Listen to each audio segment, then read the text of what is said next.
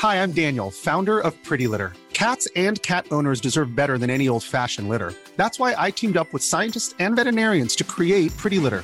Its innovative crystal formula has superior odor control and weighs up to 80% less than clay litter. Pretty Litter even monitors health by changing colors to help detect early signs of potential illness. It's the world's smartest kitty litter. Go to prettylitter.com and use code ACAST for 20% off your first order and a free cat toy. Terms and conditions apply. See site for details. Heraldo Podcast, un lugar para tus oídos. ¿Qué opinaron de la serie de Boba Fett? Nosotros tenemos muy claras nuestras opiniones, pero nos juntamos con expertos de Star Wars para discutir sobre el tema. Dale play y comienza un nuevo nivel de Utopía Geek.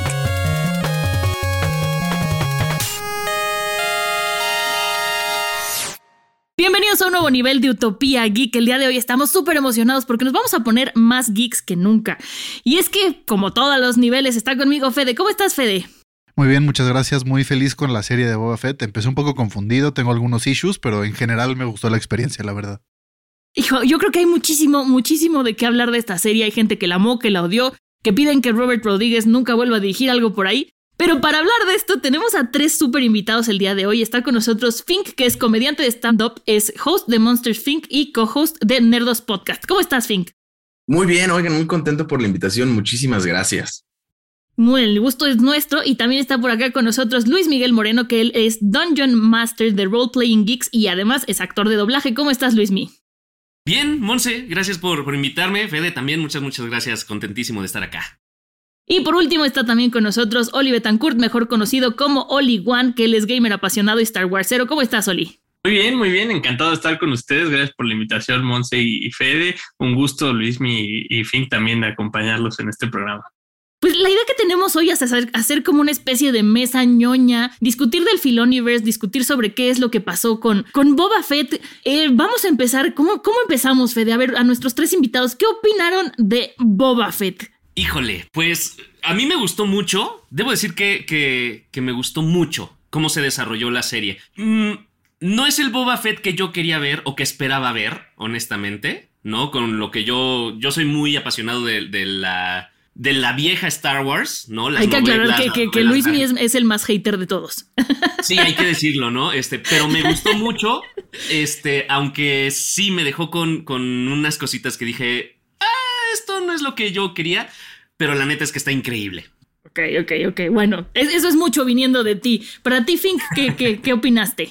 Uy, a mí me, es que hay muchas cosas que me gustaron, este, pero creo que entiendo lo que dice Luis Miguel, porque para mí un poco Boba Fett, este Boba Fett de la época imperial, era, era ese que describen como un asesino a sangre fría que trabajó para el imperio. Para mí ese era el Boba Fett que yo conocía y en, en Clone Wars lo había visto como lleno de odio y de rencor y aquí ya está como, como que ya se encontró espiritualmente, entonces tenía como una personalidad muy diferente a la que esperaba. Pero qué felicidad de haber visto, o sea, como a los Tosken, que no como los villanos de la historia, que siempre te los venden, que a mí son personajes que me encantan y ver este como otro lado de ellos. Este, no sé qué tanto se puede spoilear, pero mi personaje favorito de Clone Wars ahí aparece. Entonces, este, yo, yo estaba muy feliz. Yo creo que ya nos vamos de lleno con los spoilers, ¿no, Fede? Ya les dimos tiempo, hicimos este episodio una semana después. Vamos sí, a hablar y avisamos de desde ahorita. Si alguien no la ha visto, vayan a verlo y regresen porque vamos Póngale a pausa y regresen. Exacto. Sobre aviso no hay engaño. Exacto. Oli, bueno, ¿a ti qué te pareció? ¿Qué opinas? Eh, yo concuerdo, o sea, me, me sorprendió un poco el, el, boba que vimos.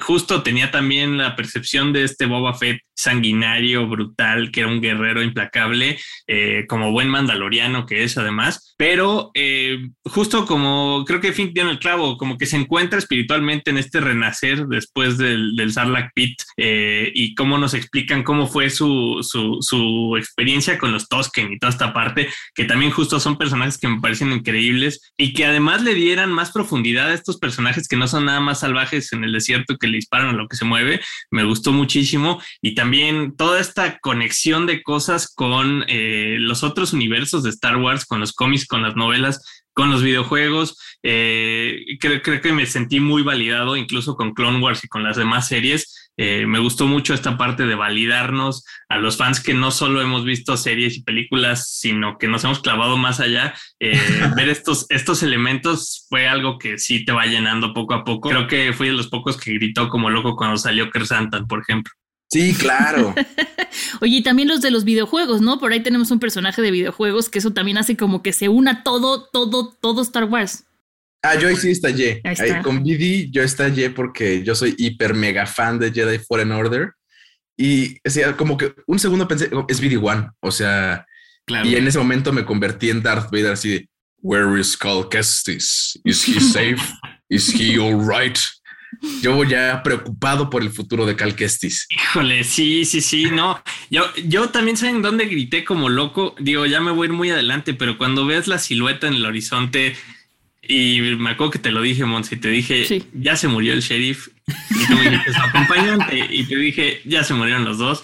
Si salió ese personaje, hay tanto que, que podemos esperar. Yo ya quiero ver a Thrawn, por ejemplo, en estas series. Desde que te presentan el alguacil sin nombre, es como de ya, bye. O sea, pobre ser humano. Este, ah, sí, es el alguacil, es nuevo. Ok, no tiene nombre, es nuevo. Ya sabemos para dónde va este señor. Justo, pero, pero eso es lo bonito que, que hizo Boba Fett, ¿no? O la serie de- del libro de Boba Fett, que está juntando todos estos universos que no se había hecho antes o que se empezaba a hacer, pero de una manera muy sutil y que ahora sí dijeron, va con todo. O sea, estás viendo Clone Wars, estás viendo Fallen Order, estás viendo Mandalorian, estás viendo un Star Wars ya completo que hace que la serie cobre un valor muy, muy grande para todos los fans, no únicamente para los, los, los de la vieja escuela como yo, sino para los nuevos también, ¿no? Lo que está haciendo Filoni junto con John Favreau es un trabajo impresionantemente rico y bueno. Yo doy gracias a que George Lucas eligió a Filoni para hacer todo esto.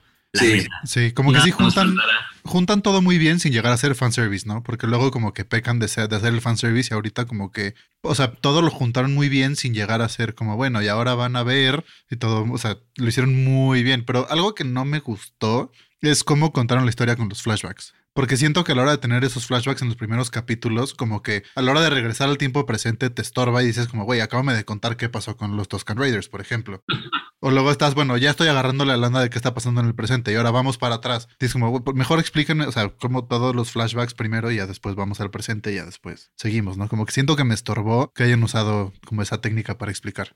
Creo que empieza lenta la serie, o sea, es muy buena, yo la disfruté mucho, pero empieza lenta y eso fue algo que mucha gente se quejó y por lo que empezaron a decir, ¿no? De que ay, tenía que llegar este Mando, o bueno, Din Djarin a salvar la serie de Boba Fett, ¿no? Ay, los mejores capítulos son en los que no sale Boba Fett. Eh, yo No creo que empezó lento. Vamos a pelearnos, Luismi. Yo creo que por eso dicen que empezó un poco lenta la serie, pero quiero saber ustedes qué opinan. Y ahorita que hablaban también del fanservice, como dice Fede, yo tengo un grupo en WhatsApp de Star Wars y yo creo que son todavía más haters que tú, Luismi, porque ahí sí tiraron un chorro de hate cuando acabó la, la- la temporada de, de que es puro fanservice, de que por qué lo habían hecho de tal manera, que los capítulos de Robert Rodríguez, si hay que decirlo, hay por ahí una vuelta este, estrafalaria y los Power Rangers, unas cosas así que no van.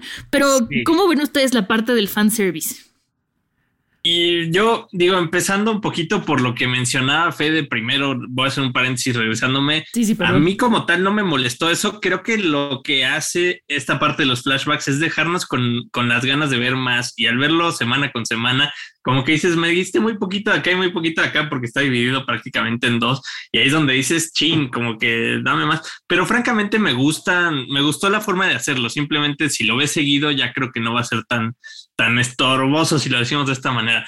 Por la parte de, de- del fanservice y esto, creo que sí hay un poco de tinte de esto, pero se agradece si eres fan de justamente todas estas otras cosas, de haber visto justamente a Carsanta, ¿no? Por ejemplo, que ya sabes, de- si leíste los cómics, ya sabes de dónde viene su cicatriz, etcétera, etcétera. Eh, me parece que tiene ese lado súper rico para los fans de otras cosas.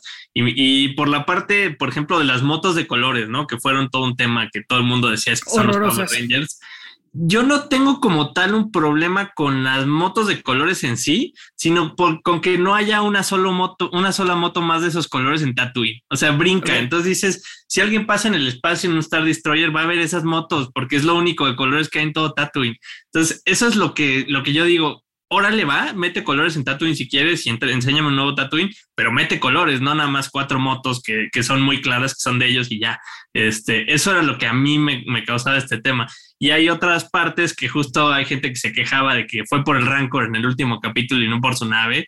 Pero, por ejemplo, igual y con su nave destruye la ciudad, que es lo que estaba tratando de evitar, y con el Rancor es un daño un poco menor. Que por, que por otro lado, en esa parte del Rancor, hay una escena muy bonita que hace un paralelo con Omega en eh, The Bad Batch también, que está montando un Rancor en ese momento, y pues puedes ver ahí como ese paralelismo que también es muy bonito si eres fan. Sí, igual y, con mi opinión voy a pecar un poco de entrar a la filosofía, este, pero creo que justo el libro de Buffett nos permite un poco como empezar a estudiar como estos análisis que, que han hecho personas como Baudrillard, como Sisek, este, ya yendo más como a temas de, de posmodernismo, hipermodernidad, porque está bien raro que ya hay episodios que ni siquiera sentimos que sean buenos por el episodio en sí, o sea, por, por el- la, la anécdota, el guion, todo el aspecto del episodio, sino por la calidad de fanservice que te da el episodio. Siento que es un poco lo mismo con las películas. Ya Spider-Man No Way Home no es tan buena por la película en sí, sino por todo lo que te están dando de referencias a cosas de tu pasado. O sea, eh, lo más emocionante de No Way Home no tiene que ver con la historia que te cuenta No Way Home, sino con, ay, es que sale este güey que me gustaba hace 20 años. Ay, qué emoción.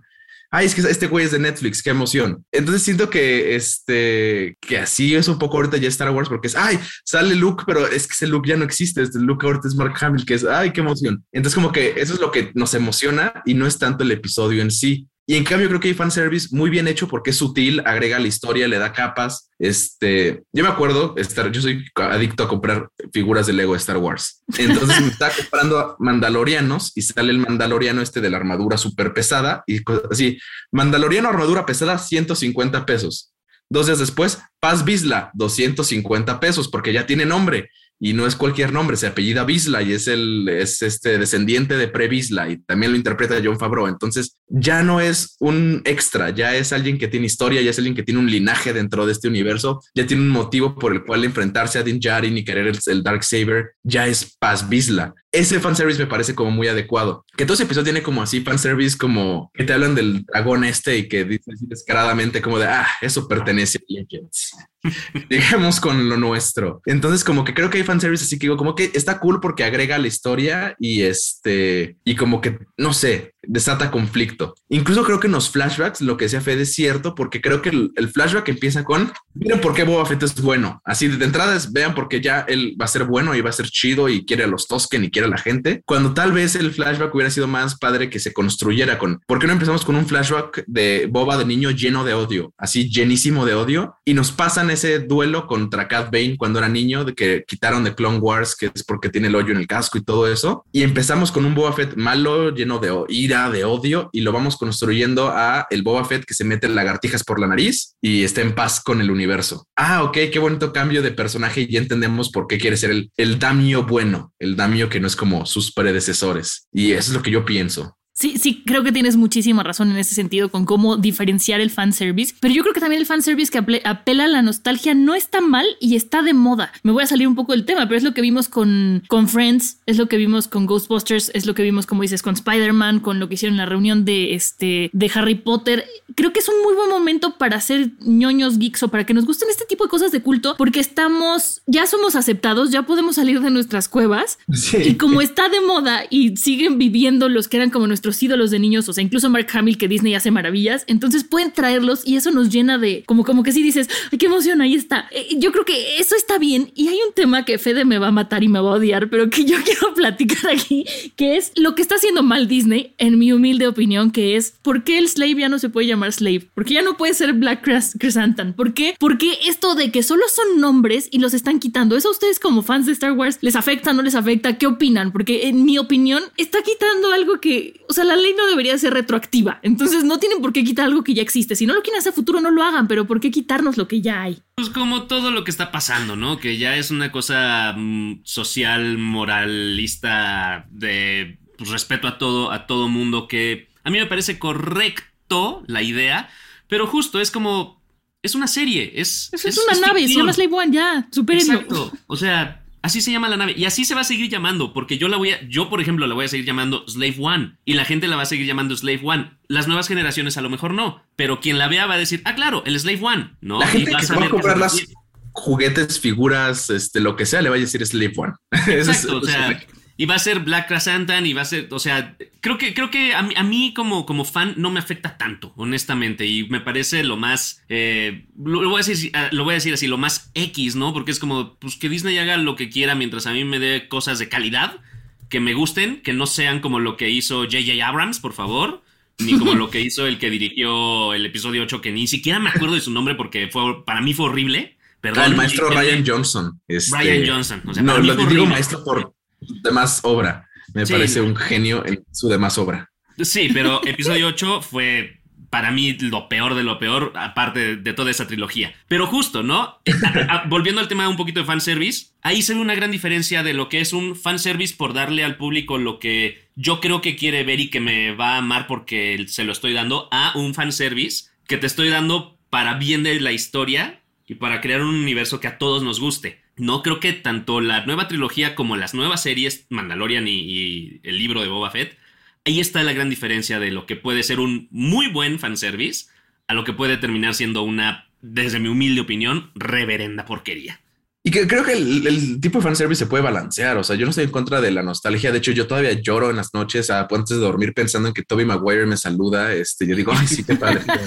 Este es mi Spider-Man, pero está, pero, creo que también está padre cuando el fanservice lo meten como para, como presentan justamente que es como de, ok, te gustaba este mono en los cómics, ¿qué tal ahora? Este, ahora velo en pantalla grande y va a ser clave en toda la historia y va aquí a destruir todo. eh, Y los juguetes van a estar bien feos, ni sueñes en tener juguetes bonitos de Crescentan, pero en la pantalla va a estar cool.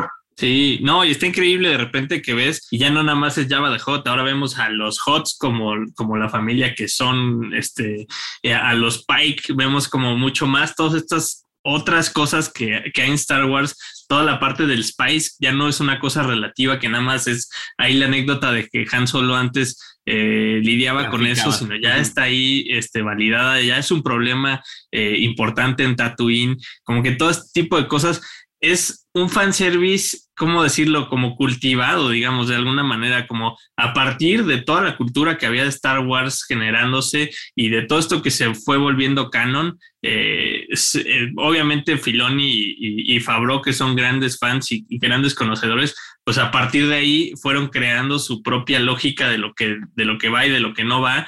Y a partir de ahí fue que empezaron a nutrir y a decirle, a ver, a los fans esto les gusta y a los fans esto les gusta, este, por esta y esta razón vamos a empezar a ver cómo podemos incorporar elementos de diferentes cosas en las demás, ¿no? Porque, por ejemplo, yo era muy fan en Rebels de Sindula, ¿no? Y, de repente cuando te la encuentras en un cómic es como, wow, qué chido está aquí. Y, luego te la encuentras que la mencionan en Rogue One y dices, wow, ahí estaba viva, ¿no? Ya ni siquiera la tienes que ver, pero ya es algo que dices, me identifico porque soy fan de otras cosas y no es algo así muy forzado de ahora va a llegar Hera Sindula y los va a salvar a todos y es la gran heroína, ¿no? Sino es, son como detallitos que están muy bien puestos y, creo que sí, justo es este buen balance de las cosas para la gente y recompensando a la gente que sigue otras, otros productos de la, de la, de la marca, ¿no? bueno, del, del, de la historia de Star Wars. Claro, todo se está ligando de una manera muy bonita. No a la fuerza, no se siente forzado, ni se siente eh, falso.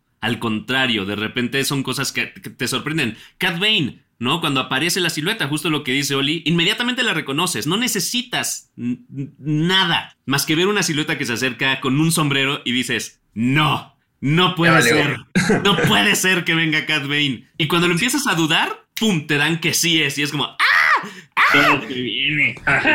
Me, se me pone la piel chinita de acordarme todavía de esa escena, imagínate. O sea, fue, es, es algo maravilloso. Y es algo que se dio natural y no forzado. Y eso se agradece. Sí, sí, eso es lo que están haciendo bien, que no, no sintieron la necesidad de como que empezar desde cero y decir como, bueno, esto es live action, esto es caricatura. There's never been a faster or easier way to start your weight loss journey than with PlushCare.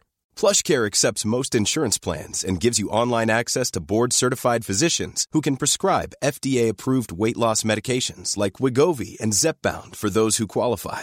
Take charge of your health and speak with a board-certified physician about a weight loss plan that's right for you. Get started today at plushcare.com slash weight loss. That's plushcare.com slash weight loss. Plushcare.com slash weight loss. Hi, I'm Daniel, founder of Pretty Litter. Cats and cat owners deserve better than any old fashioned litter. That's why I teamed up with scientists and veterinarians to create Pretty Litter. Its innovative crystal formula has superior odor control and weighs up to 80% less than clay litter. Pretty Litter even monitors health by changing colors to help detect early signs of potential illness. It's the world's smartest kitty litter. Go to prettylitter.com and use code ACAST for 20% off your first order and a free cat toy. Terms and conditions apply. See site for details.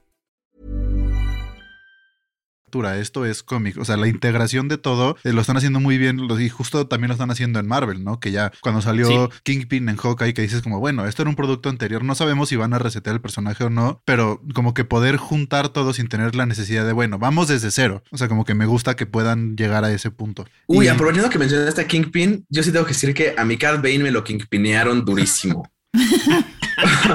el último episodio, ay, no inventes, qué emoción, si es él, ahí está último episodio, ay, pues para qué me emocionan.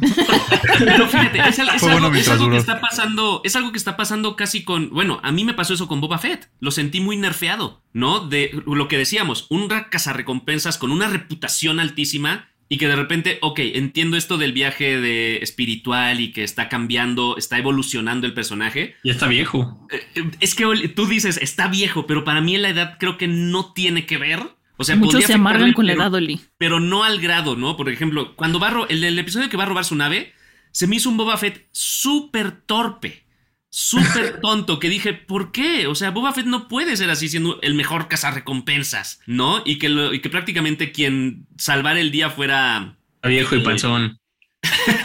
fuera prácticamente pues, su, su compinche pues no, eso a mí no me gustó, por ejemplo, ¿no? Si dije, a ese Boba Fett no es el que yo quería ver. Y me pasó también, por ejemplo, los dos episodios donde entra Din Djarin, los agradecí muchísimo, me encantaron. Pero muy dentro de mí decía, ¿y Boba Fett? Estamos en el libro de Boba Fett. y ya salió de cameo.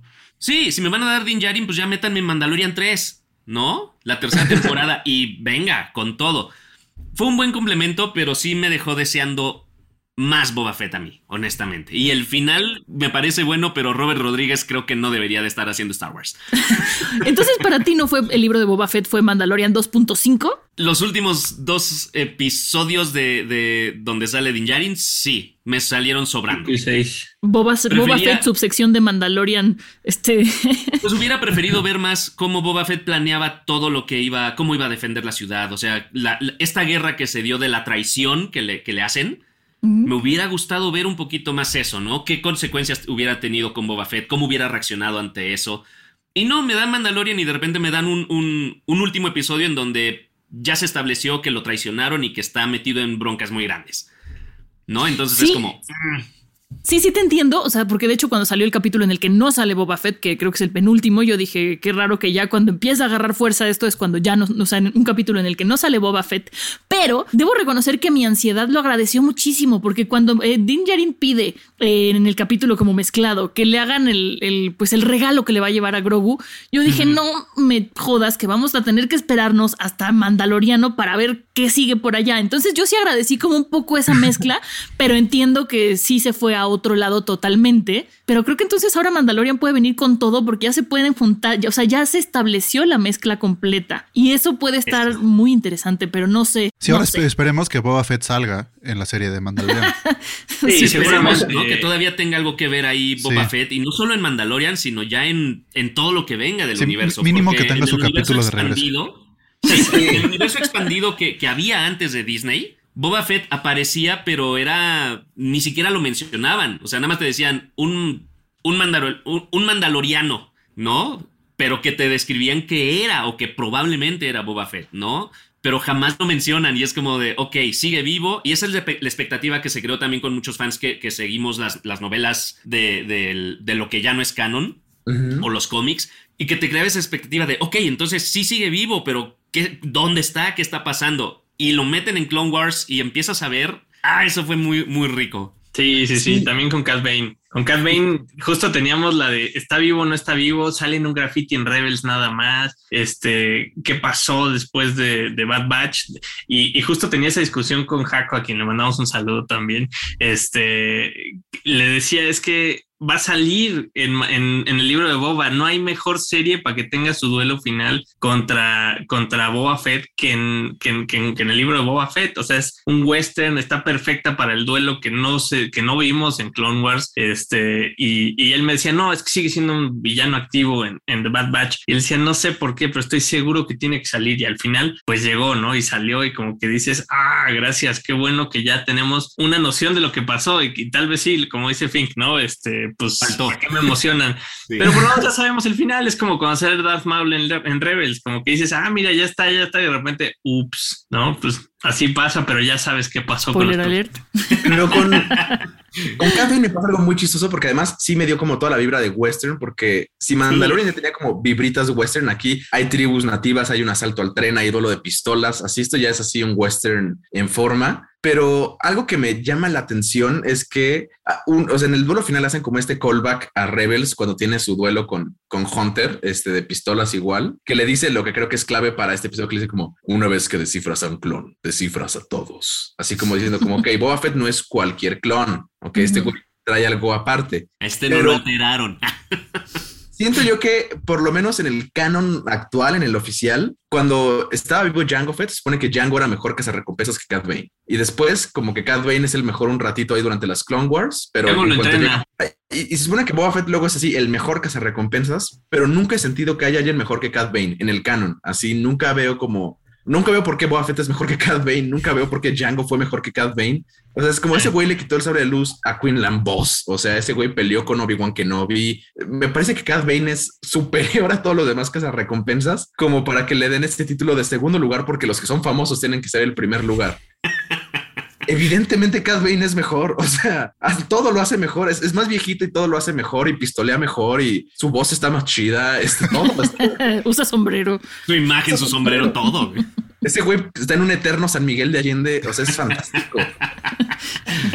Es un gran personaje. Es sí, pues es, es, muy interesante que justo Django Fett entrena a Cad Bane y luego Cad Bane entrena a Boba Fett cuando es joven, lleno de odio, como bien dices, Finn. Este, y de hecho, a mí lo que me provocó, yo no había leído ese cómic y justo lo que me provocó cuando salió todo esto fue ponerme a leer el cómic y está interesante, pero no, no llega mucho, mucho más a profundidad. Ves nada más cómo Django Fett está entrenando al pequeño Boba en un momento y se ve como tienen estas interacciones con Cad Bane y estas comparativas y como todo el mundo le teme a, a Django Fett y dicen, ¿y por qué trae este chavito con él? ¿no? Y es, pues, es, es, es boba, pero eh, es muy interesante como justo toda esta parte de que se conocen desde chiquitos y llega este duelo y dices, ya estás viejo y tú también y no sé qué. Es, es la verdad es que es muy rico como, como llegar a una, a, a cerrar un ciclo y lo que es también increíble es que alimenta mucho las teorías justamente, ¿no? O sea, hay muchísimas cosas de que si ya salió este cuate que es azul, pues puede salir Throne en cualquier momento. Y yo creo que va a suceder hasta la serie de Ahsoka, ¿no? Pero, pero es todas estas cosas que tenemos muchos fans, sobre todo de Rebels, por ejemplo, este, pendientes de qué pasó con Ezra, qué pasó con Throne. Throne es un personajazo, es un, es un maldito y siempre como que lo estás viendo y dices, ah, lo odio, pero al mismo tiempo dices, qué increíble personaje, ¿no? Y, y digo, no por nada tiene todas sus novelas y todo esto, pero yo ya quiero verlo a partir de esto, ¿no? Y hay otras miles de qué pasa con Grogu, qué pasa con Mando. Grogu crece muy lento, tiene ya 50 años y es un, un bebé prácticamente. Este, cuando sea grande, pues el Mando probablemente ya no vaya a estar. Y yo, una de mis teorías favoritas es que el Mandalorian es Grogu, no es como tal Mando. Y para rematar, simplemente lo que decía Monse es que, que, que Mando 3 va a venir con todo. Pues bien lo decía Giancarlo Esposito, que muy probablemente lo mejor de toda la serie sea la temporada 3 y 4, lo dijo hace, creo que desde la primera. Entonces, pues se viene lo mejor.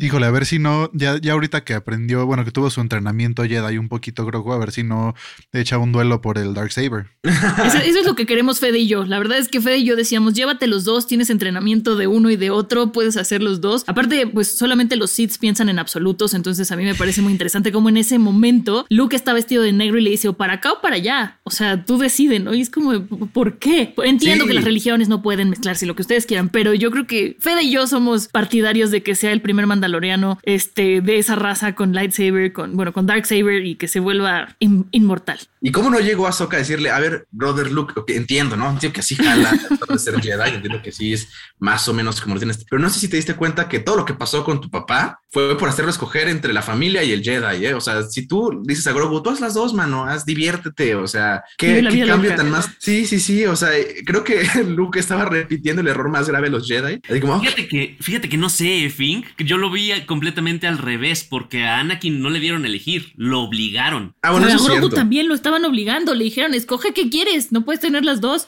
Pero, pero, por lo menos le dijeron, escoge algo. Ok, ok, la ya, decisión es tuya, ¿no? A Anakin le dijeron, tú no puedes tener una familia, no puedes hacer esto, eres un Jedi y te, y te amuelas. Ok, sí. Eres un Jedi, ¿no? Aquí creo que sí hubo una diferencia de Luke de decir, tú escoge, o sea, o te vas con Mando, con Din Djarin, o te quedas a entrenar conmigo pero tienes que saber que si escoges una no puedes escoger la otra. y el hecho de que, de que Grogu eligiera la familia también a nosotros nos hizo decir, güey, qué chido, no manches, ¿no? Porque aparte nos, nos deja con la duda de, de, esa, de esa escena del recuerdo de Grogu en el, en el templo Jedi, ¿no? Que dices, ¿qué va a pasar ahí? ¿De dónde? ¿Por qué? Quiero saber quién lo salvó. o sea, las teorías apuntan de que Mace Windu va a volver a aparecer y no sé qué. Yo lo dudo. Yo creo que fue Barry Sophie, porque así cuando la gente le hizo así la clara, así que le hicieron el brightness a la toma por mil y esa es la puerta de donde estaba encerrada Barry Sophie. Puede ser. Sí, sí, justo. Yo creo que fue Yocasta, pero no lo sé. Uh, Yocasta será bien, pero. Según yo, Yocasta muere a manos de Anakin. Sí, en el videojuego, claramente. En el videojuego al menos, exacto. no, habrá que esperar, pero justo ahí sí difiero en que, en que, en que cometió el error. Creo que, creo que ahí está el, pequeño detallito que, que, lo diferencia de, o que puede hacer la diferencia con, con lo que hizo Anakin. Sí, y creo que Ahsoka tendría que ser más partícipe en esta onda de la ideología Jedi porque ella fue la que más sufrió a, mano de los Jedi durante esa época de la República y ella vio como, ¿por qué no sirve? Y ella se salió y dijo, yo voy a estar por mi cuenta. Entonces siento que con este conocimiento de causa, Ahsoka sería una buena líder para el futuro de los Jedi, diciendo como, ok, hay cosas que igual y no están tan bien, ¿eh? O sea, creo que podemos hacerle aquí unos cambios estructurales. Y justo en la serie de Ahsoka me gustaría ver el regreso de Barris como, igual como Cat Bane y Boba, esta enemistad que se ha ido como aumentando durante los años de, éramos sus amigas, nos quedamos encerrados en una cueva, ¿te acuerdas? Wow, pero pues nos peleamos. Y ver que eso estalle de repente en algún punto me gustaría. Habrá que esperar a ver la serie de Ahsoka, a ver, a ver cómo evoluciona eso, porque pues sí, o sea, hay que ver cómo evoluciona Ahsoka junto con Luke, ¿no? Porque ya, ya nos dieron el inicio de que ya por lo menos se conocen, ya estuvieron ahí entablando comunicación, pero justo lo que dices, Fink, Ahsoka es prácticamente una Jedi, vamos, ni siquiera podemos decir que es una Jedi, es una persona muy neutral, tiene un balance casi perfecto entre la luz y la oscuridad.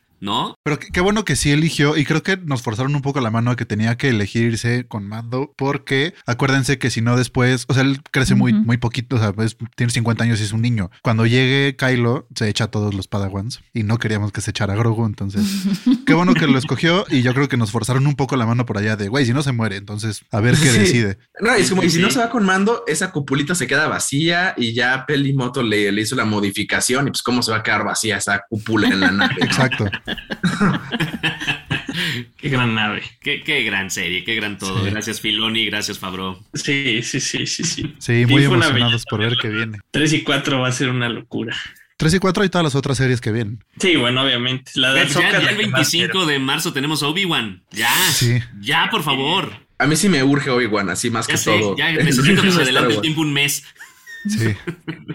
Y si se va por el lado de los cómics, puede estar increíble. Todo lo que muestran de su supervivencia en los cómics es padrísimo. Es muy seguro, ya vimos con Boba Fett que todo está siendo incorporado, entonces es muy probable y esperemos que así sea. Y seguramente estará ligado de alguna manera, ¿eh? No duden que vemos un Boba Fett por ahí, ¿eh? O un Mandalorian por ahí Sí. O sea, así como vimos, en algún momento a todos nos pasó, cuando va Boba Fett caminando y ves atrás a, esta mujer que repara las naves, que se olvide su nombre, perdón, todo el mundo fue así como, ¡ah! ¡ah!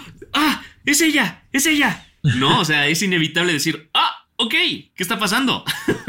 Habrá que checar si Filoni va a dirigir algún episodio de la serie Obi-Wan, porque se sabe que si él dirige un episodio, mete en live action a uno de sus personajes. Siempre es como de yo dirijo, mano, vamos a meter a Soka, a Cat Bane. Este así es Filoni y se le agradece. Sí, sí, sí. Mientras no dirija a Robert Rodríguez otra vez, por favor. Lo seguiré diciendo hasta que muera. Dice, El- ok, venga Machete bueno. otra vez. Este. Aunque Mandalorian no lo hizo tan mal. No, Machete cool, Machete cool. O sea, Machete kills in space O again. sea, sí, pero no en Star Wars. Está padre ver a, a- a Danny Trejo eh, como entrenador de, de Rancors. Eso sí, Eso eso lo sí. agradecí mucho. Sí, le queda Pero, por ejemplo- Es el único al que le crees que podría entrenarlos. Sí, sí, la verdad que sí, ¿no? Es que sí, sí, necesitas ser una persona ruda y fea. Fea, ¿no? sobre todo. Pero, pero aceptemos que los, los, los episodios que dirigió, que dirigió Robert Rodríguez, mete. Power Rangers, mete cosas que dices, ok, está interesante, padre, pero no me los metas de sopetón, o sea, hazlo gradual o hazlo de, de manera, como decía Monse, ¿no? O sea, méteme una paleta de colores más decente que vaya de acuerdo con Tatooine. Y si me vas a presentar un nuevo Tatooine, velo desarrollando, no quieras meterlo de un Primero invítame un un café, regalazo. ¿no? Sí, sí, sí, exacto. O sea, vamos a platicarlo. Sí, pero Robert Rodríguez, yo espero que, que no. Que produzca, pero que no dirija, por favor. Pues bueno, muchísimas gracias por haber venido, por haber compartido un poco de su experiencia viendo la serie, un poco de teorías y qué les gustó y qué no les gustó. De verdad, apre- apreciamos muchísimo su conocimiento y todo lo que nos pudieron compartir. Monse, igual muchísimas gracias y nos vemos el siguiente capítulo de Utopía Geek. Querido Fede, gracias a ti. Gracias a ustedes por la invitación. Estuvo increíble. Siempre es, siempre es bonito platicar estas cosas. Totalmente, muchas gracias.